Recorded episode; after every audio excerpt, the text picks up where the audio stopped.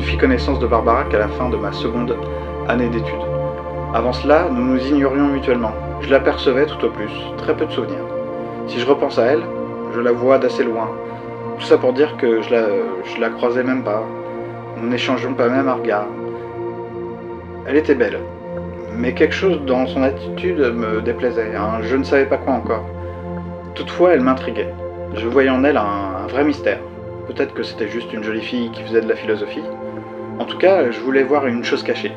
Un trésor. Qu'elle aurait dissimulé derrière son petit sourire, ses lèvres un peu pincées, qui laissait s'exprimer parfois un rire plutôt infantile. Comme un bruit de souris, vous voyez. Je l'ai longtemps considérée comme une fille superficielle. Pendant deux ans, pour être exact. Elle était brune. J'ai toujours eu un faible pour les brunes.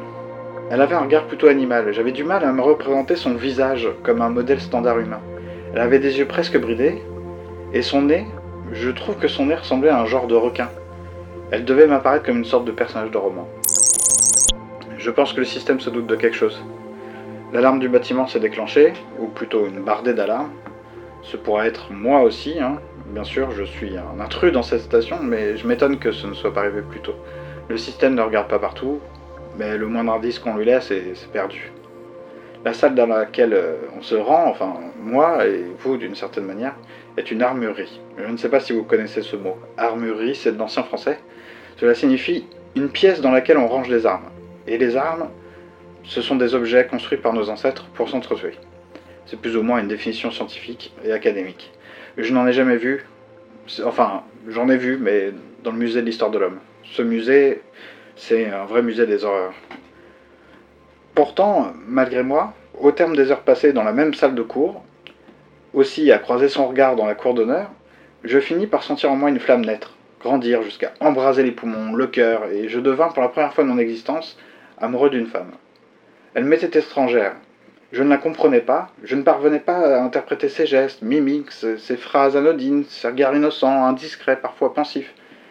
J'étais en terre étrangère, j'étais perdu, dans mon propre empire moral, et mes émotions connaissaient des états inconnus de moi qui, jusqu'alors, n'avaient éprouvé qu'une curiosité platonique.